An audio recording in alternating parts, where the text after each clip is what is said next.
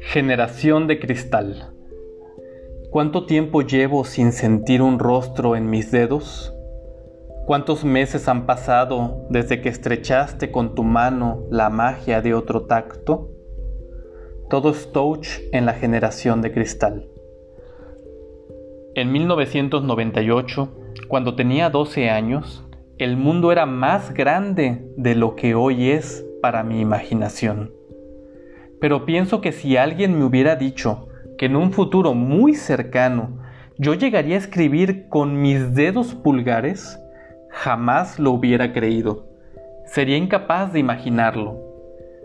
Y hoy, en el oleaje 2021 de la pandemia, escribimos todo el tiempo mensajes con ellos. Escribimos a papá, a la jefa de oficina, enviamos certificados, o nuestra ubicación, aunque por dentro ni nosotros ni nosotras mismas nos encontremos. Y escribimos el amor. Buenas noches, te extraño. Quiero verte. Espero que podamos ir por un cafecito pronto. O más bien, escribimos el anhelo del amor, pero no tocamos un cuerpo pero no sentimos un rostro. Piénsalo bien, somos la generación de cristal, porque ahora nuestras relaciones humanas pasan a través de un Liquid Crystal Display. Tus emoticones se convierten en tus líneas de expresión. Los signos de exclamación tan olvidados sustituyen las alas de un abrazo.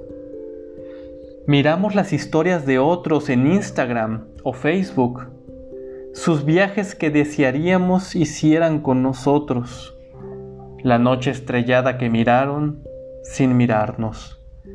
Y cuando la pantalla se pone en negro, solo queda el reflejo de tu rostro, conectándose realmente con la soledad. Hoy el tacto ese conjunto de receptores nerviosos que convierten a los labios en un beso, solo recibe caricias color azul LED, capturas de pantalla en donde encriptamos nuestros recuerdos. Porque todo es touch en la generación de cristal. Perdemos el sentido del tacto en la generación de cristal.